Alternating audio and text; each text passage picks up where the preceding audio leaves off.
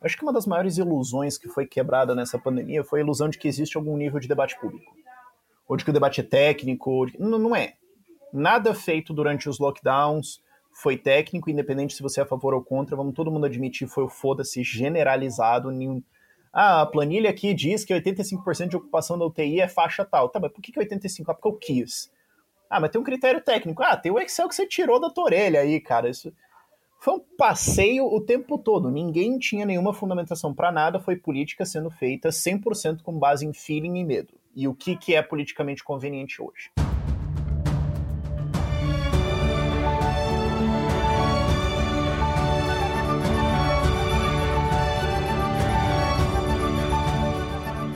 Estamos no ar. Eu me chamo Luiz Guilherme Prioli, sou associado do IFL São Paulo e âncora aqui no Acendendo as Luzes, um podcast do IFL SP.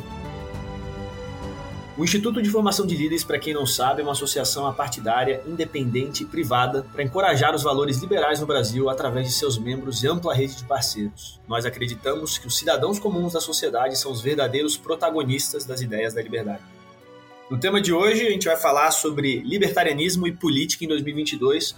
Por isso, nós temos um convidado muito especial, Rafael Lima, fundador da empresa Ideias Radicais, com mais de 643 subscribers no YouTube, 60 mil seguidores no Instagram e fundador da SET Consultoria Tributária e Internacionalização. E junto aqui no podcast de hoje, a gente também tem o Oscar Dayan, que é associado do IFL São Paulo e trabalha com aquisições de novos negócios na Tishman Inspire. Oscar é formado em finanças pela Bentley University em Massachusetts. Estudamos junto, né, Oscar? E agora, Rafa, primeiro de tudo, agradecer aqui pela sua presença, sua também, Oscar e começar a tentar entender um pouco, né, que o Ideias Radicais ele mudou muito desde um canal de YouTube, né? Ele é muito mais que um canal. Se puder explicar um pouquinho o que é toda essa estrutura aí que você criou da Ideias Radicais? Bom, eu sempre gosto de contar a história das coisas, né? Por que, que elas existiram, por que, que eu criei, porque eu acho que aí faz mais sentido. O Ideias Radicais nasceu em 2015, ali logo depois da reeleição da Dilma, quando estava aquele grande desespero no Brasil, né? Pô, acabou o país. Uh, e eu originalmente estava pensando em ir embora do Brasil. Mas eu vi um evento do SFL uh, ah, em abril de 2015, né, foi a conferência estadual no Paraná. Estava cheio de gente para palestrar de liberdade, para ouvir uma palestra de liberdade, né? Tinha o Fábio Ossman, o Hélio Beltrão e o Rodrigo Sarava Marinho palestrando. Tinha um monte de gente lá, eu olhei e falei, bom, cara, todo bom libertário deve ser capaz de ver oferta e demanda, né? Estou vendo demanda por ideias. E só que tem alguém aqui para fazer uma palestra, pô, uma vez, duas por ano. Quantas pessoas mais tem no Brasil? Ah, deve ter um pessoal. Então, eu acho que é viável a gente ir falar de ideias de liberdade. E eu acho que deve ter aí talvez algumas 50, 100 mil pessoas no Brasil que estejam interessadas em ouvir disso de alguma forma. Isso em 2015? Isso em 2015. Ele foi abril de 2015 e julho que eu fui começar, de fato, profissionalizar a parada né, e soltar vídeos profissionalmente. Né? Eu digo profissionalmente porque eu estava pensando assim, isso agora é o meu trabalho. Isso é uma coisa que eu deixo bem claro no Ideias Radicais, né? Não é um projetinho, alguma coisa. Eu acordo de manhã, eu vou dormir de noite pensando como fazer esse troço funcionar. Que eu acho que, inclusive, é um dos nossos grandes diferenciais, né? A gente tem muitos movimentos que eles são voluntários, e eu não estou dizendo que isso seja uma coisa ruim, estou dizendo que tem um certo limite, né? Tem um certo limite do quanto a gente consegue mudar o mundo no nosso tempo livre. Né? E, e, eu faço isso profissionalmente, mas enfim. Um, e, e eu vi essa demanda por ideias e eu falei, cara, eu quero que o Brasil seja um país livre. Como que isso vai acontecer? Eu não sei. Eu não sei o plano do começo até o fim. Mas eu sei que a gente precisa de mais pessoas ouvindo essas ideias, defendendo elas. E eu sei que em algum ponto lá na frente a gente vai precisar se organizar. Com quantas pessoas eu não sei, o que exatamente eu também não sei. Mas eu sei que se eu botar pessoas o suficiente ao redor de uma ideia para discutir alguma coisa, ideias vão surgir. E a gente vai vendo o que, que sai disso. Né? Eu não sei qual é a jornada inteira, mas eu sei que eu começo saindo da garagem virando direita. Então foi basicamente isso. E eu comecei o canal de YouTube lá em julho de 2015. Ele foi crescendo, em 16 eu consegui atingir uma estabilidade financeira ali que isso de fato não dá prejuízo, eu podia trabalhar nisso sem ter que fazer alguma outra coisa, ou entrar nas minhas economias e tudo mais, que era o que eu estava fazendo. É, 16, 17 a gente cresceu bastante, 17 a gente começou a ter todo um projeto de comunidade, de tentar interligar as pessoas que estavam assistindo o nosso canal. A gente tem várias redes aí, tipo SFL, tipo IFL, mas elas têm certas limitações geográficas. O IFL é na cidade que ele está, o SFL é universitário, então tem que ter uma cidade, tem que ter uma universidade, alguma coisa ali. Mas eu muitas vezes recebia um e-mail assim, deixa eu inventar uma cidade aqui, Nhanhova, Ceará. Alguém me mandava um e-mail assim, ah, Rafael, sou, sou o único libertário de Nhanhova, Ceará. Aí duas semanas depois eu recebia outro e-mail de outra pessoa falando, Rafael, sou o único libertário de Nhanhova, Ceará. Eu falava, peraí, cara, eu preciso fazer esses caras sentarem pra tomar um café, cara, não é possível. esses dois caras precisam conversar. Então, como é que a gente faz para juntar gente no Brasil todo, né? E a gente começou a criar um projeto todo de lideranças e comunidade mirado nisso, né?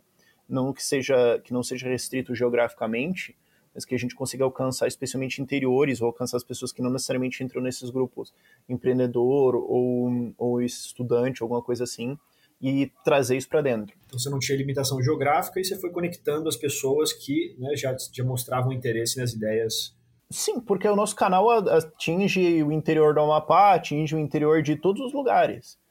Então, como é que a gente pode a, a, aproveitar o fato que a gente tem esse diferencial de atingir qualquer cidade no Brasil e fazer isso ser uma rede maior, né? Como é que a gente pode usar isso para tirar o movimento das capitais ou das universidades e atingir outros lugares? Ou trazer mais informação de fora, né? Trazer novas vivências. Porque às vezes o movimento. Eu não estou dizendo que isso é uma crítica, isso é uma característica de um movimento jovem ele acaba sendo, tendo a vivência e, as, e, os problemas e as considerações de onde ele nasceu. Então, toda vez que você traz outros lugares, você vai enriquecendo, né? Então, eu estava pensando como, como juntar isso. Isso foi 2017. 2018, eu trabalhei em várias campanhas de deputado estadual e federal, a gente apoiou várias pessoas. E aí, o que eu mais vi, e isso que eu gosto de ideias radicais, de eu ser profissional também, de eu estar viajando no Brasil o tempo todo. Eu estou sempre com o ouvido no chão, ouvindo o que está acontecendo, eu estou sempre falando com as pessoas, estou sempre nos lugares vendo o que está acontecendo. Então eu acho que eu consigo visualizar muito mais problemas e oportunidades do que algum movimento que está tipo em uma cidade ou só em uma organização, alguma coisa assim, né? Eu consigo tocar bastante coisa. Ó, só, só um ponto aí que eu acho que vale a pena a gente dar uma mergulhada, cara, porque é o seguinte, muita, muito se vê no movimento libertário, né, mais do que liberal, quando as pessoas elas falam de apoiar a política ou participar de campanha. Cara, qual que é a tua visão nisso? Porque pessoal, muita gente pensa assim, cara, quase que o libertarianismo é uma negação da política. Você tem que ignorar os políticos e fazer as coisas nas suas mãos. Como que você enxerga essa Cara, parte? sabe o que é engraçado? Isso de ignorar a política é largamente um meme brasileiro. Porque se você for ver os autores base do libertarianismo, Rothbard, Hoppe, não, não, não, precisa nem pegar Mises, Hayek, etc., que, alguém, que algumas pessoas falam, ah, mas o cara não era totalmente... Tá bom, e Hoppe. Ou mesmo Kinsella, ou Jeff Tucker, ou todos os autores básicos do libertarianismo, se você for ver, cara, 98% são a favor de se envolver com política. Mas por algum motivo que eu não consigo muito bem conectar onde que aconteceu, se inventou um meme no Brasil de que libertarismo não tem nada a ver a rejeição e tudo mais. E, e começaram a usar esses autores como argumento para ignorar. Quando você, na verdade, vai ver o que eles escreveram, eles estão falando, cara, tem que entrar lá mesmo. Então, e, é, e, é curioso como essa bateção de pé, porque eu, eu, eu coloco nesses termos porque essa altura é bateção de pé, porque já foi traduzida essa posição desses autores que era a favor da política, já foi muito discutido isso, mas tem gente que insiste em simplesmente bater o pé e dizer que não pode. É, é, é um fenômeno brasileiro por insistência, assim, de que de alguma forma é errado, antiético, alguma coisa assim. Não é, cara. É, são as ferramentas dadas, são o que eu posso fazer agora, eu não estou concordando com nada. Ah, não, mas se você vai lá e vota no cara, você concordou com o Estado inteiro. Não, eu apertei um botão. Aonde que eu concordei com a Constituição inteira com o imposto de renda? Meu Deus do céu! Sabe? Mas foi criado basicamente esse troço brasileiro, assim, que agora está começando a dissipar. Basicamente é uma minoria que ainda se faz muito barulhenta, uh, porque basicamente é só isso que eles fazem.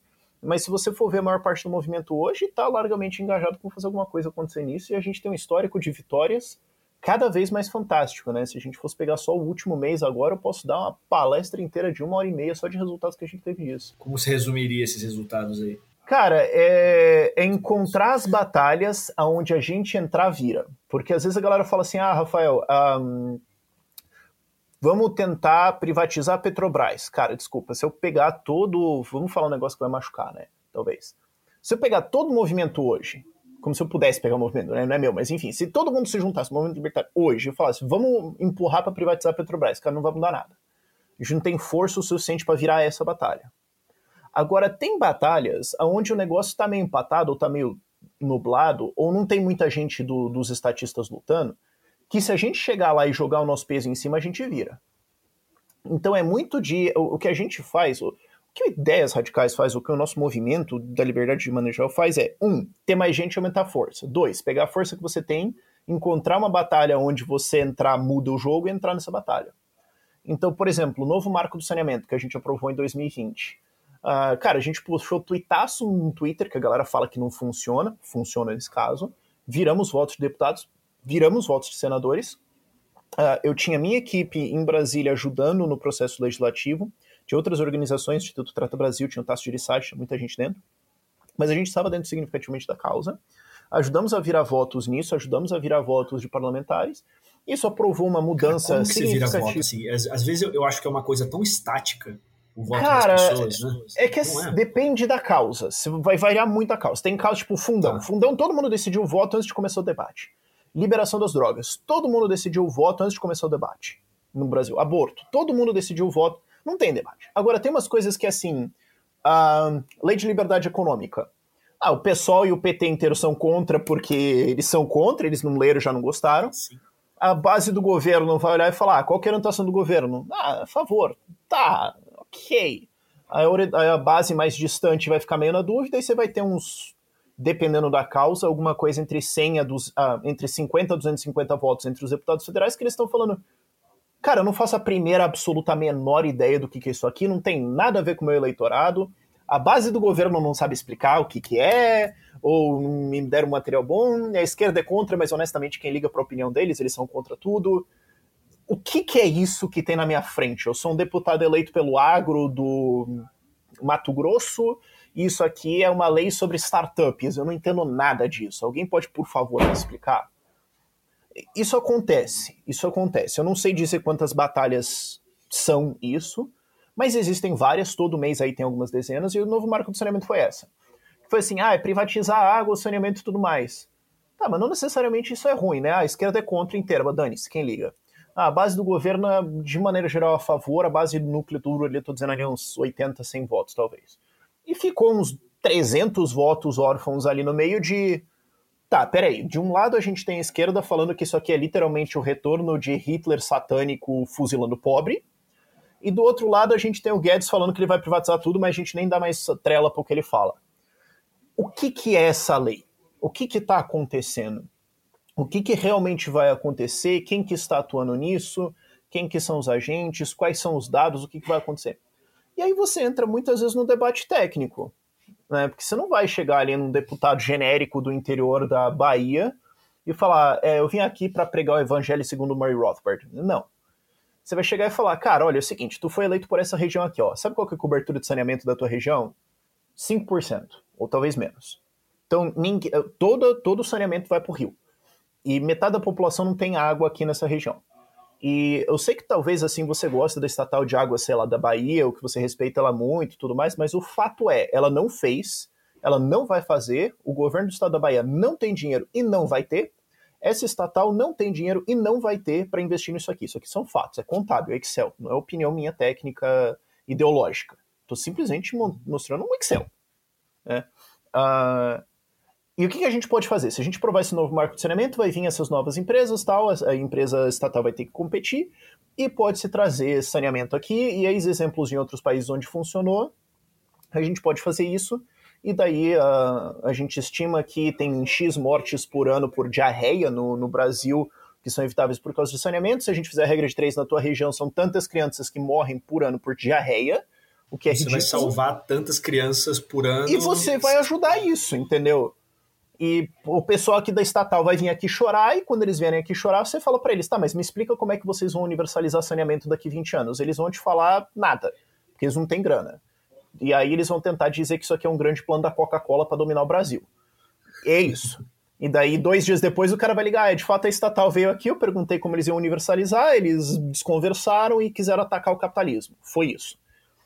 E aí a gente virou uma cacetada de voto. Uh, e o novo marco de saneamento passou, e aí agora tá tendo notícia de leilão para todo lado de, de, de, lotes de saneamento, um, que é por causa dessa regra e tudo mais, né? Eu tava vendo essa semana agora o negócio do Rio Grande do Sul, que o leite fez cagada lá, mas não quero entrar aqui no detalhe. Uhum. Mas, pô, a SEDAI que foi privatizada foi nisso aí, a estatal de... Hum, o Alagoas está privatizando um monte de bloco, o Amapá fez um blocão gigantesco, o Espírito Santo fez um, a Sanepar agora está se preparando, É, acho que teve a de Goiás também, teve que ser privatizada.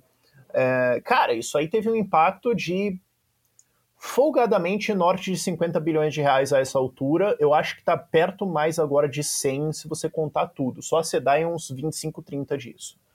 Um, e, Rafael, você acredita... E foi uma coisa que a gente passou, que funcionou. E mudou o Brasil aí, mudou 100 milhões de vidas de pessoas que não tinham acesso ao saneamento que daqui a 15 anos vão ter.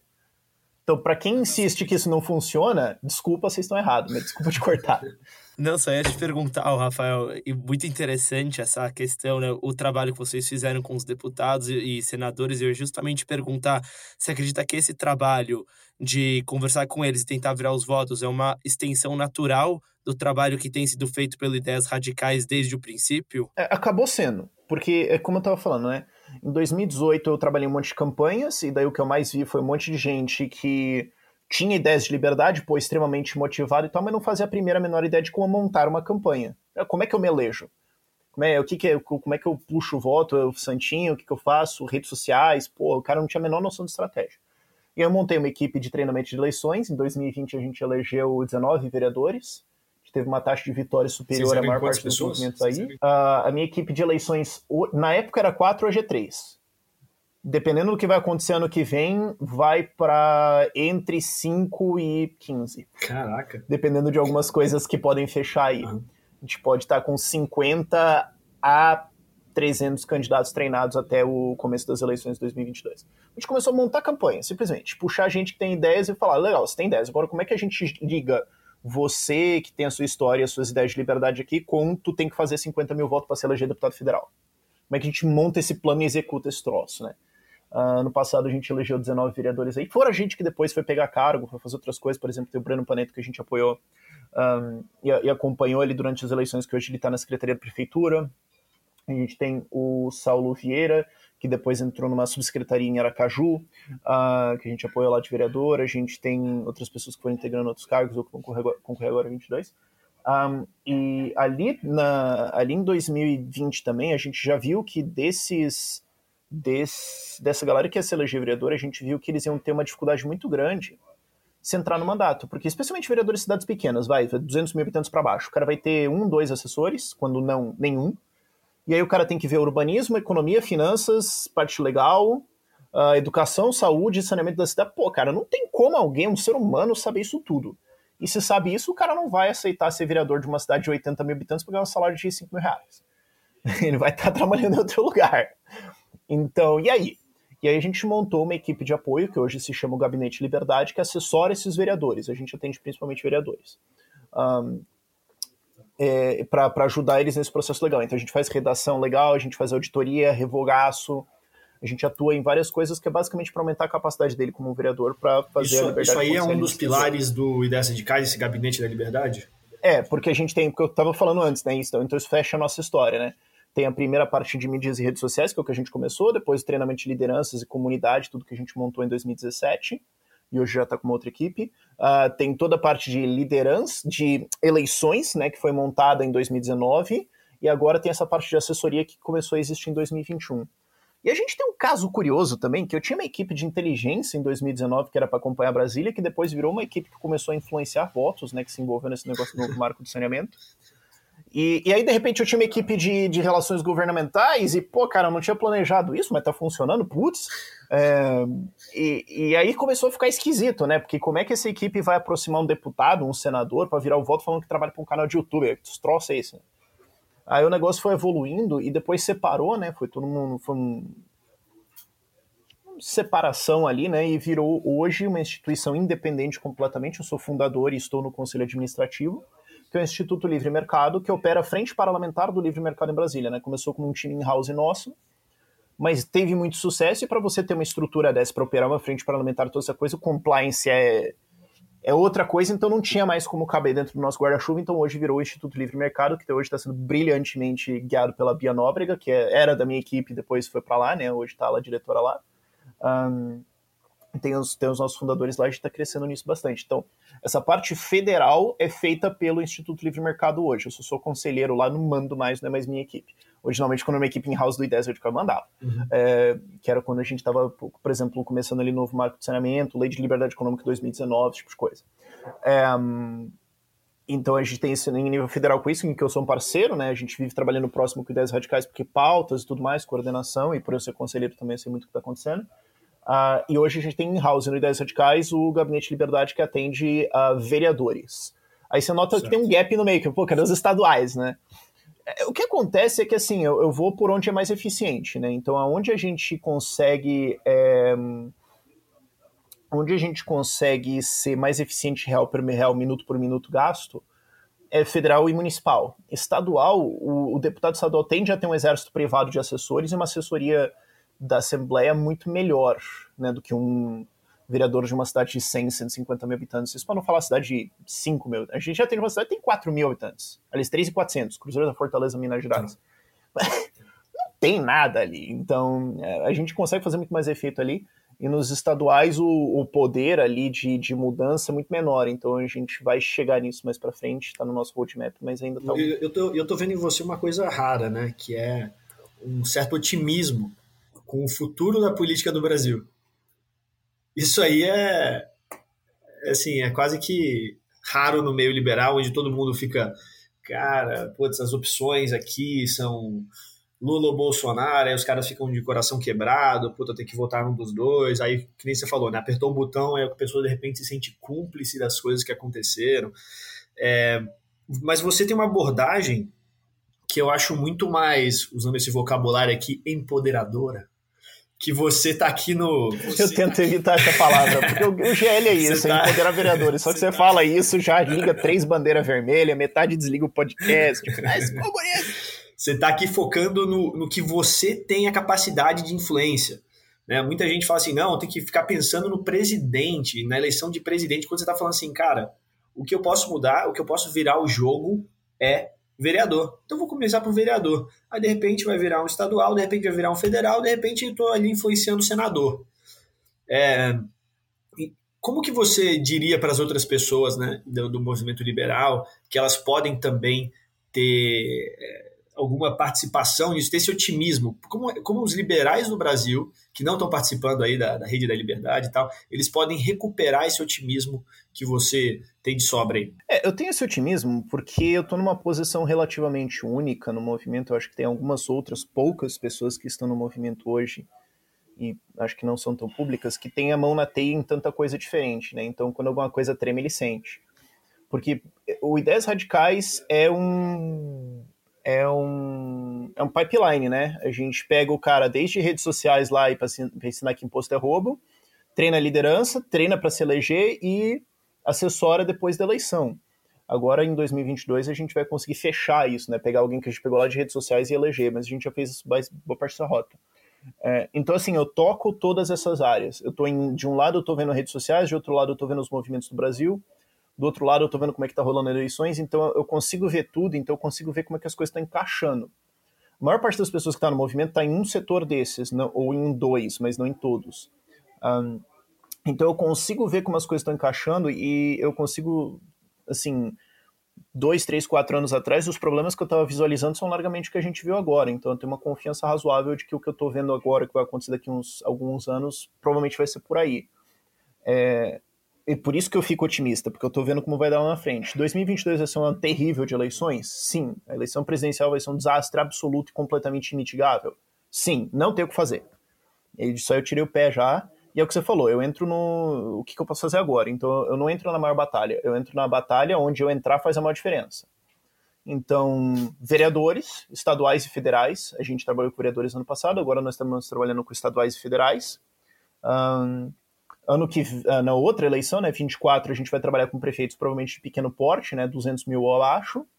E 26, quem sabe a gente consegue entrar com governador, senador, alguma coisa assim, não sei se a gente vai ter essa capacidade. E a gente vai construindo isso, né, porque pô, não tem como eu falar, ah, vamos entrar e entrar numa campanha presidencial no terceiro ano nosso de existência. Cara, não dá, cara. Desculpa, tu é faixa azul de jiu-jitsu ainda querendo ir pra Abu Dhabi e lutar com os faixa preta. Desculpa, não vai rolar sabe? Encontra o teu lugar, luta ali vai subindo de faixa, sabe? Pensa como um RPGzinho. A gente faz isso. E eu fico otimista porque, assim, a gente vê um, os movimentos de base, como, por exemplo, o IFL ou o SFL ou agora o JL, né? A gente vê eles crescendo cada vez mais, trazendo mais gente. E eu sempre digo, cara, no longo prazo o que importa para o nosso movimento é mão de obra, é gente. Há ah, leis, ideias, instituições, isso aí, cara, isso aí você pode ter, você pode perder, que não aconteceu no Chile. É uma abstração. Se você tem gente boa, vai dar certo eventualmente. Se você não tem gente boa, o que você tem, você vai perder. É uma questão de tempo. É que nem gestão de empresa. Ah, eu tenho um produto massa pra caramba, mas legal, mas se, se todo mundo que tá tocando a empresa é um idiota, ou, ou não tá comprometido, ou só tá dando um 7 de 10 ali, cara, desculpa, isso aqui tem data para acabar, a questão é o quanto. É, só pra você ter uma ideia dessas coisas de base. Eu tô aqui com uma canequinha do IFL Jovem São Paulo, que a minha irmã, ela tava é, como diretora institucional lá, que tem, cara, pensa isso, uma canequinha que eles têm aí para que a FL Jovem, se não me engano, é de 16 a 21, 22 anos. Eles já estão fazendo um AUE é, de, de impacto, alcançando um monte de gente. Aí tem umas frases aqui, pô, tem o Murray Rothbard, o Estado é e sempre foi o singular maior inimigo da raça humana. Ideias somente ideias podem iluminar a escuridão e liberdade e responsabilidade são inseparáveis. Uma foto do Hayek que você fala assim, cara, com 16 anos, com 18 anos, não estava nem pensando nisso. O que tem... eu tava fazendo com Exatamente, 16, né, cara? 16 anos eu tava cheio de espinha lá, todo zoadão. Então, você, o seu canal, ele tem isso, né? O seu canal, ele, ele traz uma, um alcance em massa. E nem é, a gente pega muito 2016, dessa galera e já vai inserindo, né? É, ele já vai inserindo. Aí quando o cara chega na nossa idade, 26, 30, o cara já tem 10, 15 anos de experiência. Pô, eu tenho 6 anos de experiência nesse próximo. Imagina um moleque chega com 15 anos de experiência. Quando eu tava lá na, na Bentley com o Oscar, cara, eu não tinha uma posição política firmada, não tinha um racional por trás das coisas. Tanto que o pessoal lá falava assim: ah, porra, vamos votar no. Uma galera, né? vamos votar no Bernie, porque o Bernie vai perdoar o student debt. Eu falava, porra, que legal, o cara vai perdoar o student debt. E eu nem sabia disso, foi em 2015. É, aí foi depois, em 2016, quando. 2016, é, quando eu voltei para o Brasil, né? E aí cofundei o Insperliber. É, e e comecei a estudar, a ler todos, todo esse arcabouço liberal, grande parte dos seus vídeos, cara, seus vídeos ali, eles ajudaram bastante, assim, em tirar dúvida, entender ali um direcionamento de, cara, peraí, então privado não são aqueles caras malvados do, do dos filmes de pô, aqueles vilões que foram mordendo o dedinho, aqueles caras lá super masterminds, não, são pessoas comuns, simplesmente associação e colaboração humana para achar soluções.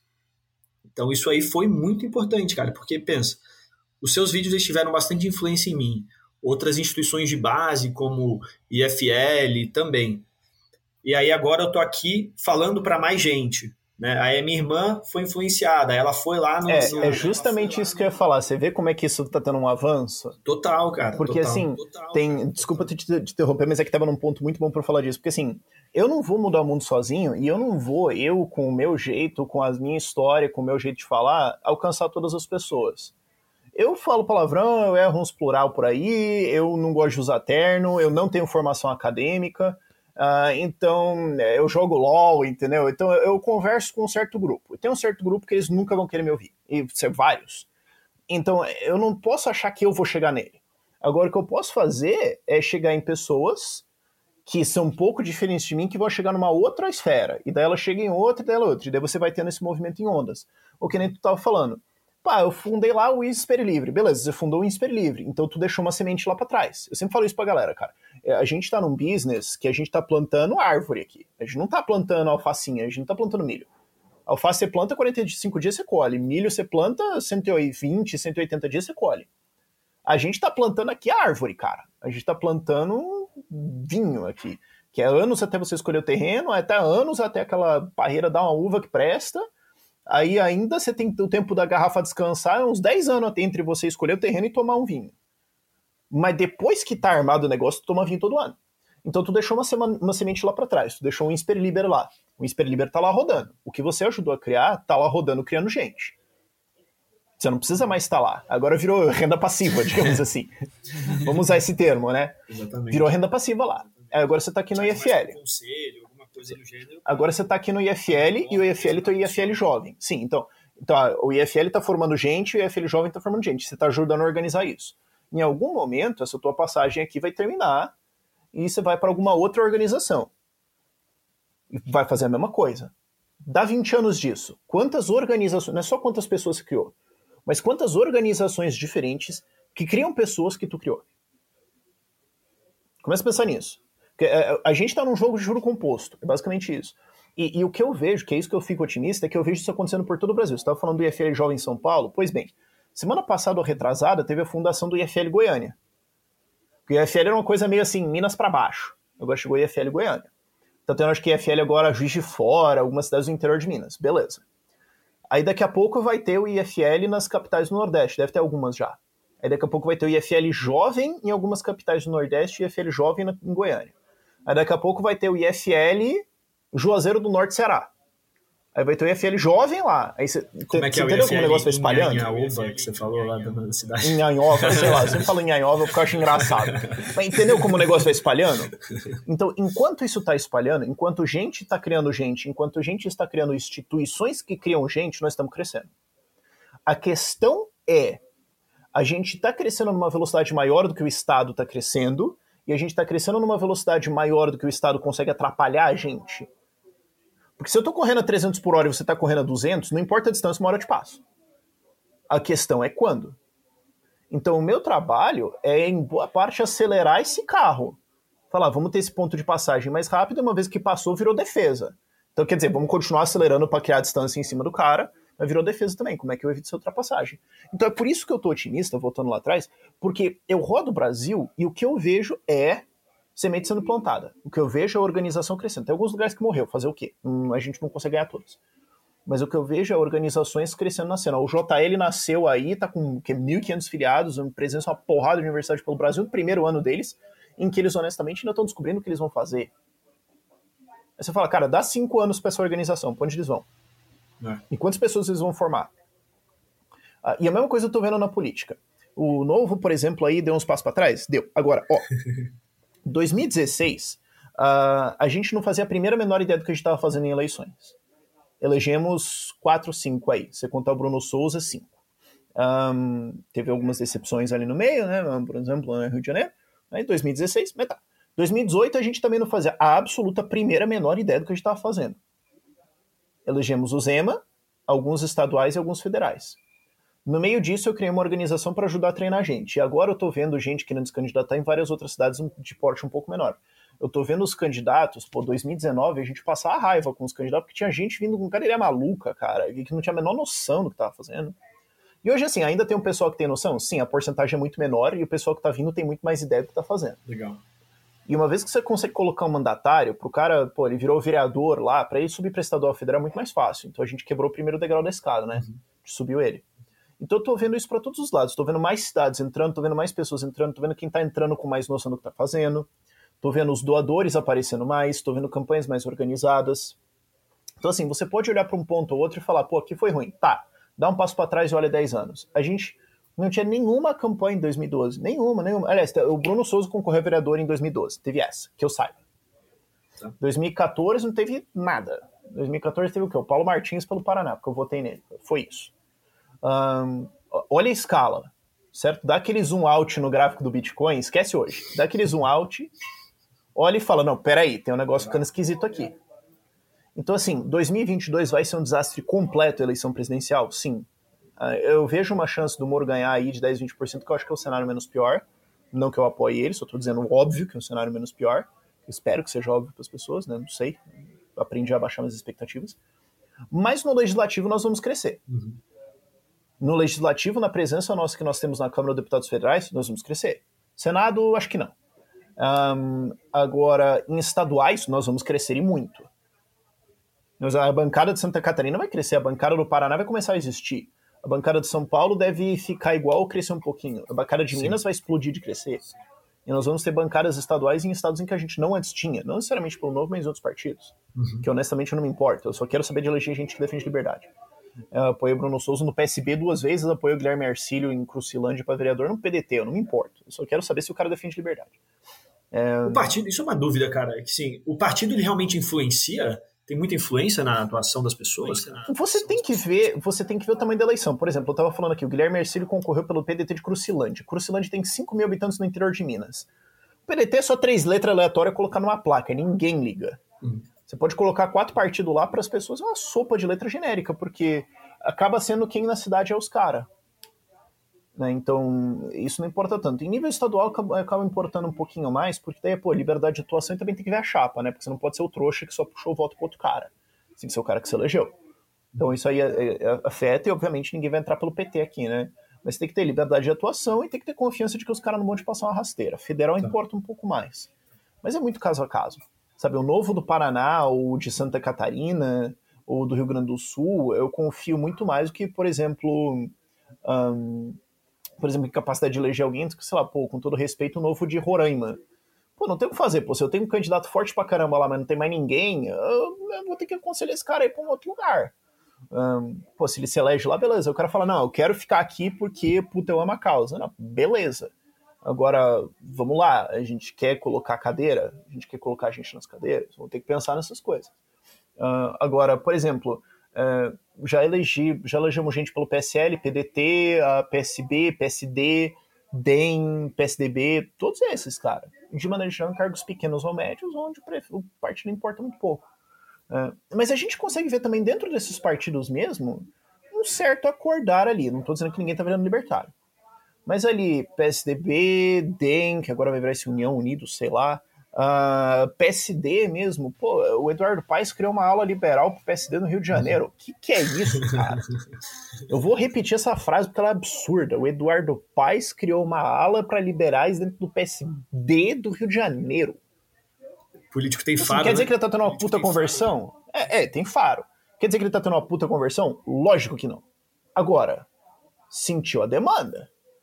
Então, há um espaço aonde a gente pode trabalhar lá. Vamos ver o que, que, é isso, vamos ver se faz sentido ou não. Aquele famoso caso de todo mundo quer adotar um liberal, né? Todo mundo tem que ter um liberal ali é, na equipe. Porque é, assim, olha só, o que é bom, ó, né? O que é bom. Porra, tem um puxinho piranga. O que é bom, mostra que tem demanda. É, então, assim, exatamente. a eleição vai ser ruim presidencial? Vai. Não tem o que fazer.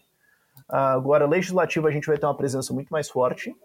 2020 a gente elegeu aí, assim, depende de onde você corta a linha de o que é um liberal mas muito largamente falando, uns 40, 50 vereadores liberais pelo Brasil e alguns prefeitos. Por exemplo, tem o Adriano, famoso de Joinville, mas tem o Falcão em Patos de Minas, por exemplo, meu prefeito liberal, pouca gente sabe dele. 2024, eu acho que a gente mete uns 500 vereadores aí, com uma tranquilidade relativamente grande, o que é um pouco assustador, mas bold. é... Cara, nossa bold. taxa de vitória, a, minha, a minha definição não é bold, cara. Não? A minha definição de uma cidade pequena por, por motivos estatísticos, uma cidade pequena para mim é 120 mil habitantes ou menos. Tá a nossa taxa de vitória em 2020, sem preparar candidatos, porque a gente começou a trabalhar com eles assim 60, 90 dias antes da eleição, não um ano e meio antes. Eu vou começar um ano e meio antes para 2024. Eu comecei a trabalhar 60, 90 dias antes. Em cidades de 120 mil habitantes ou menos, a minha taxa de vitória foi 66%. Se eu tivesse um ano para preparar essa galera, ia ter sido 80, 90. Aí vira passeio. Aí vira, eu só preciso de um nome de alguém em uma cidade de 120 mil habitantes e um ano e meio para treinar esse cara, quase certamente ele vai ser um vereador em 24. Esse é o meu problema hoje, encontrar o cara, encontrar um doador de 5, 10 mil reais para montar essa campanha. Se eu tivesse as duas coisas em um ano com esse cara, esse cara é vereador. Com 80 ou 90% Isso é interessante, né? Porque quando a gente fala, quando eu, por exemplo, eu falo bold, é, significa que, cara, eu não tenho essa, eu não, eu não tô nos números que nem você, né? Quando você fala assim, cara, então, 500 que é o legal de eu estar nesse pipeline todo. Eu tenho os números. Entendi.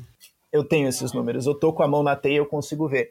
É por isso que eu sou otimista. Aí, beleza. Isso aí vai ser 24. Aí, 26. O, todos os vereadores de 20, que são aí de maior proeminência, vão subir em 26 para alguma coisa. Seja para estadual ou federal. Uhum. Então, a questão é qual, né? E aí vai, vai uma corrida mais forte em 26, vai com uma presença de 24 muito mais forte, e a gente consegue brigar muito mais em pé de igualdade. A gente consegue talvez alguns governadores a mais, alguma coisa assim. Uh, acho que o Zema vai poder candidatar à presidência em 26, torço para que isso aconteça, então a gente vem com um jogo diferente. Uhum. 28, veja a mesma tendência acontecendo. 30, veja a mesma coisa acontecendo. Então, ok, a eleição presidencial de 2022 será um desastre. Tá, tá bom, Quer dizer, tá bom nada, né? Fazer o quê? Mas tudo bom nada, né?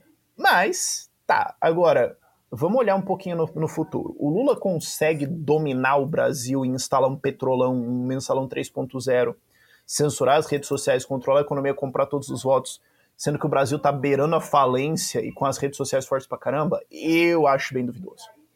Uhum. Eu vejo ele entrando em 22. Eu acho que é a coisa mais provável hoje. É tipo aquelas pessoas que achavam que o Bolsonaro ia entrar e fuzilar todo, todo mundo, né? Tipo, falar assim, cara. Porra, é, não, o Bolsonaro vai entrar e fuzilar todos os gays, dar um golpe e trocar o STF. Ah, cara, desculpa. E vai privatizar todos os estatais. É, desculpa, bicho. Pessoas superestimam o poder do presidente. Não, não, não, não, não. Um, e eu não vejo o Lula conseguindo dominar 23 a 26. Não vejo. Rafael, você falou uma coisa antes sobre aquela questão da corrida. O que, que vai mais rápido? O crescimento do movimento liberal ou o crescimento do Estado? Como que você vê a trajetória dessa, dessa corrida, tendo em vista especialmente o crescimento do Estado com a pandemia? Você acha que assim as pessoas viram que desastre que era o Estado, então querem menos o Estado e vai crescer mais o liberal? Ou ficaram mais dependentes do Estado e por isso o Estado vai crescer cada vez mais rápido? Como que você vê o impacto da pandemia nessa corrida e também a trajetória de longo prazo dessa corrida no geral? Tá, então a gente tem o ideológico e o orçamentário. O ideológico foi o seguinte Acho que uma das maiores ilusões que foi quebrada nessa pandemia foi a ilusão de que existe algum nível de debate público. Ou de que o debate é técnico. De... Não, não é. Nada feito durante os lockdowns foi técnico, independente se você é a favor ou contra. Vamos todo mundo admitir, foi o foda-se generalizado. Ah, a planilha aqui diz que 85% de ocupação da UTI é faixa tal. Tá, mas por que, que 85%? Ah, porque eu quis. Ah, mas tem um critério técnico. Ah, tem o Excel que você tirou da tua orelha aí, cara. Isso foi um passeio o tempo todo. Ninguém tinha nenhuma fundamentação para nada. Foi política sendo feita 100% com base em feeling e medo. E, e, e o que, que é politicamente conveniente hoje. Um, e, e, eu não entrei nesse debate, tipo, de, pô, lockdown sim ou não, assim, tecnicamente, né? Tô dizendo se vale a pena, sim ou não, máscara sim ou não, porque, assim, é, eu acho que esse, esse, esse período todo mostrou que, assim, eu, eu, tenho uma convicção sobre esse período que é o seguinte: daqui a uns cinco anos vai ter uma grande análise de dados de o que foi feito, e todo mundo vai ver essa análise de dados, e todo mundo que tinha uma opinião vai concluir que eles estavam certos o tempo todo. Não importa qual opinião que eles tinham. Todo mundo vai concluir que eles estavam certos. Porque ninguém estava disposto a mudar de opinião, todo mundo já tinha concluído a coisa do dia 1 e só estava usando os dados para reforçar seja lá o que que eles acreditavam. Então, acho que foi muito importante para a gente ver que, assim, não, não, não existe um debate técnico assim muito profundo na população ou na gestão pública, especialmente quando tem o pânico. Em alguns momentos você tem, na população de maneira geral não muito, e na política, quando instaurou o pânico, eles fazem o que é politicamente conveniente e acabou. É, você consegue debater em outros momentos, que é o que eu faço, mas nisso aí não o que fazer. É, então, assim, eu acho que quem era contra o Estado ficou ainda mais contra o Estado quem defendia a SUS e o Estado grande e tudo mais, defendeu ainda mais. Eu acho que eles só falaram, ó, oh, tá vendo? Esse evento prova que eu estava certo o tempo todo. Porque quando as pessoas surtam, quando elas estão com medo, quando elas estão em pânico, quando tem um desastre, que é o que estava acontecendo, as pessoas param de pensar. Não, não, teve nenhum momento, não teve quatro segundos de debate somados entre março de 2020 e hoje. Não teve. Um, isso posto, eu acho que, como eu falei, isso aí eu acho que não mudou a ideia das pessoas. Acho que quem já tinha uma semente plantada ali anti-Estado eh, desabrochou, quem era a favor ficou mais. Mas eu acho que não mudou a gente de um lado para o outro. Um, significativamente. Eu sei que alguém pode comentar assim, ah, eu mudei, tá, até, mas assim, quantos por cento da população? 1%? Tá, não é relevante, desculpa. É, agora, assim, orçamentariamente, nós temos um problema no Brasil, que é o seguinte, essa jossa vai quebrar o governo federal abriu uma explosão de gastos completamente divorciada de qualquer noção de realidade e se tacou para dentro de uma dívida, de uma crise econômica que, desculpa, eu não vejo como é que a gente consegue recuperar. Está em o que? 80 e alto por cento de dívida PIB agora, e isso aí só vai piorar, porque o PIB não vai crescer mais do que 2% nos próximos anos, porque agora 2022 não vai, e obviamente durante o Lula não vai. Então, que vai crescer a nossa dívida, mas não o PIB. Mas parabéns, isso é uma rota de falência. Uh, a questão é quando. Então, isso, curiosamente, age como um freio no Estado no longo prazo. Porque agora o Lula não consegue entrar em 23 e falar, vou fazer o paquizão do pai, 400 bi de obras. 400 bi dá um de amado. Você não tem esse caixa, você não tem BNDES, você não vai conseguir tirar isso de dívida. Sua dívida PIB está quase estourando, amado. Você não tem o que fazer, não tem como você comprar esses votos, não tem como você meter esse louco. Um, ah, vou fazer um monte de programa social para comprar voto. Ah, adivinha só, o Bolsonaro já estourou todo o teto possível para fazer isso, não tem mais o que fazer, você não consegue expandir isso. Então agora eles bateram numa um muro contábil, num muro financeiro, um muro de Excel que não tem mais o que fazer. Em nível estadual e municipal, você tem o contrário por um certo tempo. Porque o que, que aconteceu? esse dinheiro desceu para estados e municípios. E agora, especialmente por causa do, da crise e do dólar perdendo completamente o controle por causa da incompetência do Banco Central uh, e por causa da maluquice do Brasil também, um, combustíveis subiram para caramba por causa da crise hídrica e por causa da inflação também, energia subiu para caramba e telecom um pouquinho. Tá. Isso compõe uma boa fatia do ICMS, né, que vai para estados e municípios, né, uma fatia vai para municípios, o que encheu o caixa dos estados. Então os, caixa, os estados e os municípios estão com o caixa cheio por causa dos repasses federais e estão caixa cheio por causa do ICMS. E o que, que a gente viu nessas últimas semanas agora, especialmente fim de aninho agora?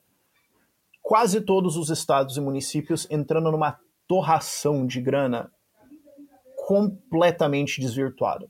Comple...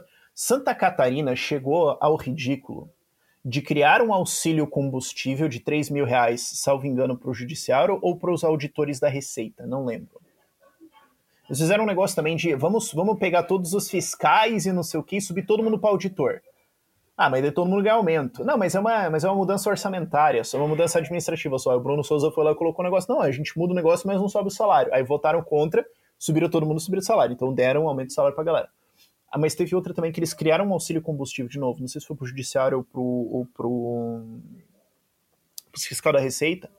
Uh, eles criaram um auxílio combustível e logo imediatamente, 3 mil reais, e logo imediatamente votaram para subir o valor desse auxílio combustível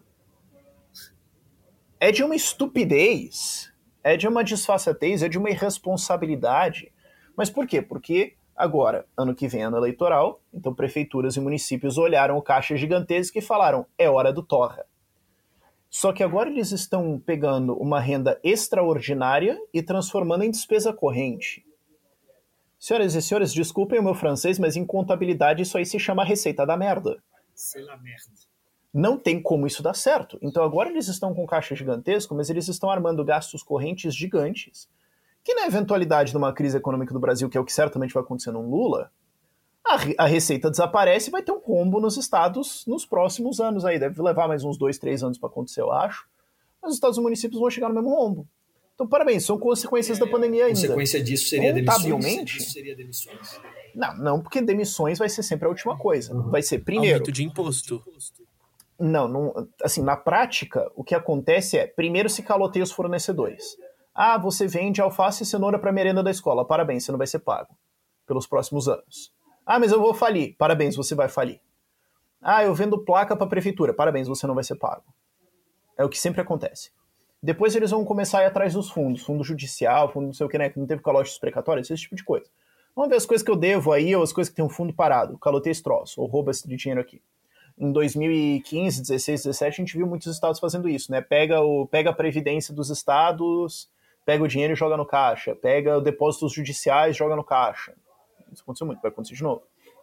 Depois vira, vamos atrasar a coisa. Então, assim, a galera que fala, ah, eu acho que o Estado tem que fazer saúde, educação e segurança. Pois bem, todas essas obras serão atrasadas.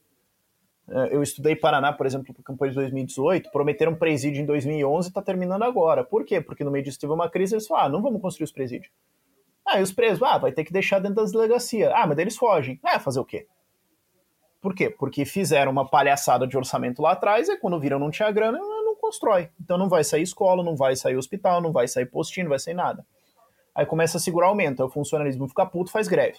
E é o que acontece, as pessoas que dependem desses serviços públicos, do que da pouca coisa que presta deles, não vão ter, porque aí o que acontece? Não tem estrutura e os caras estão em greve. É isso que vai acontecer. E aí vão começar a falar de reforma e de cortar gasto e de talvez subir imposto e de talvez cortar algumas coisas, mas isso aí leva uns dois anos para acontecer. A não ser que você tenha um capote, né, um capote estilo Grécia.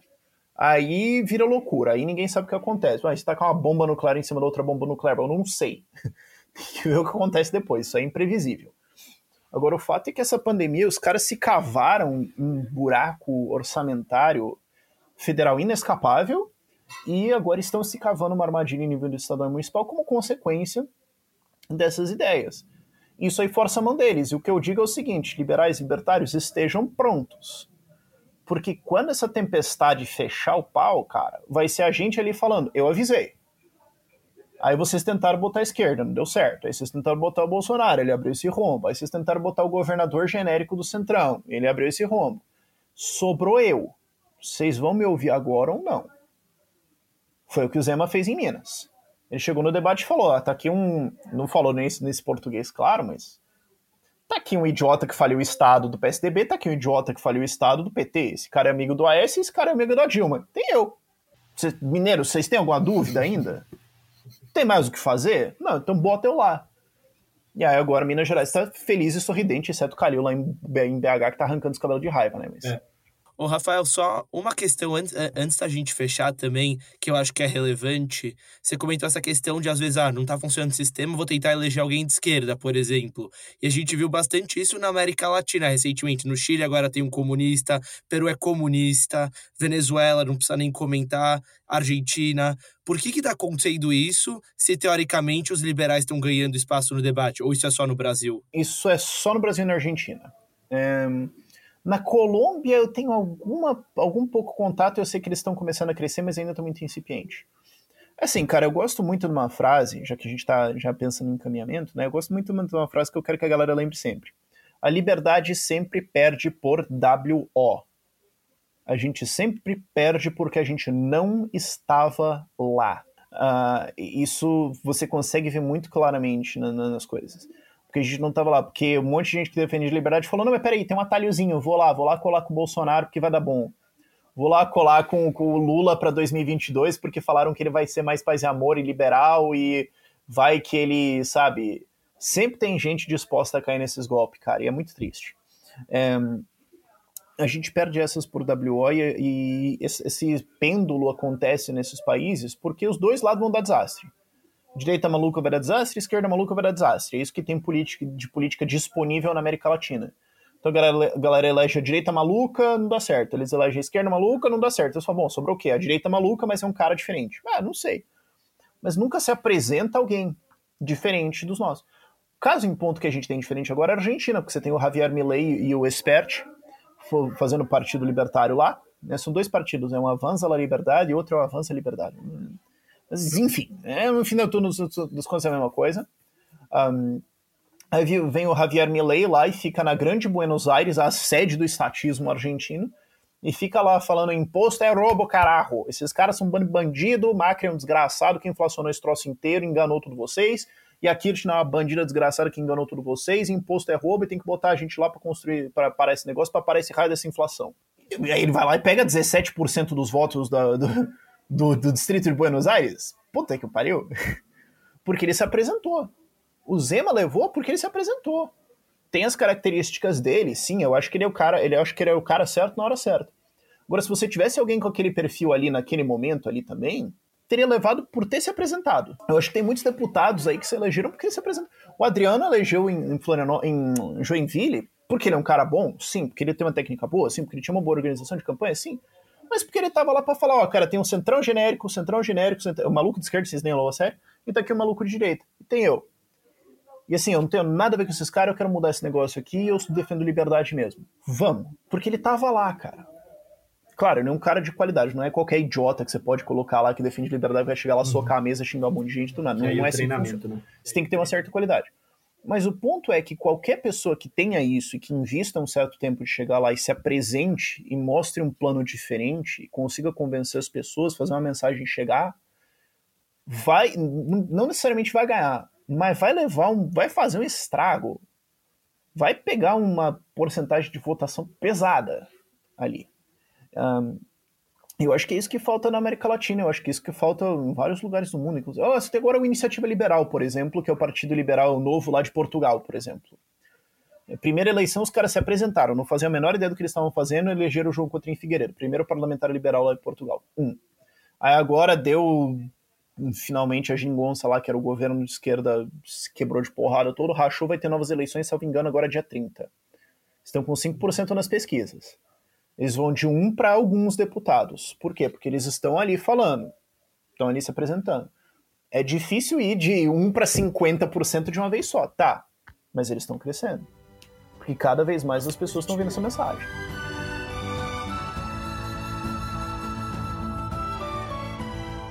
A gente chega aqui no, no fim do podcast. Eu queria né, pedir sua mensagem aí, curta e grossa, sobre como as pessoas elas fiquem otimistas que nem você aqui para 2022 como, qual seria assim, a ação que elas podem fazer imediatamente aí no círculo delas para que o cenário de, desse ano que vem seja um cenário mais promissor de influência e liberdade na vida delas.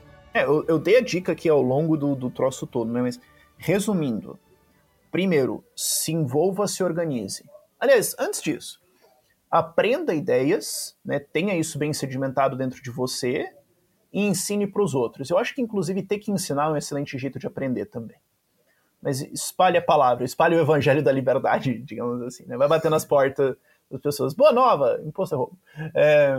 Não, mas converse com as pessoas ao seu redor. E não de uma maneira agressiva ou exigindo que elas sejam. que elas concordem com você, né? É o que eu chamo, né? Não seja um anarco chato. Às vezes o cara, o cara vira um anarco capitalista, ele vira um anarco chato. Ele resolve ser chato com todo mundo ao redor dele sobre liberdade o tempo todo. É tipo, cara, às vezes as pessoas não estão afim, às vezes você está assim fazendo isso de uma maneira ruim. Mas fale com as pessoas, traga elas. Segundo, se organize. A gente estava falando lá de institutos, organizações. Cria um. Ah, mas, pô, tem quatro caras aqui, cara, cria um instituto do chopp sem imposto e a gente vai todo fim do mês tomar um chopp junto nós quatro e reclamar do Estado. Cara, já é melhor do que os quatro em casa fazendo nada. Um avanço foi feito. Pode ser isso? Pode ser ah, um grupo de estudos, pode ser um grupo de estudos da sua universidade, pode ser entre empresários locais, pode ser entre ah, os médicos, eles me ouvem muito, eu sou médico. Tá bom, pode ser.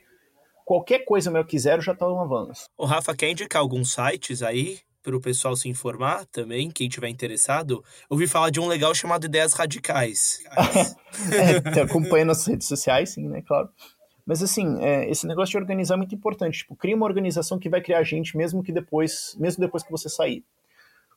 Agora a gente tem eleições, cara. Agora tem um monte de gente que é candidato a deputado estadual federal que está procurando os primeiros apoiadores.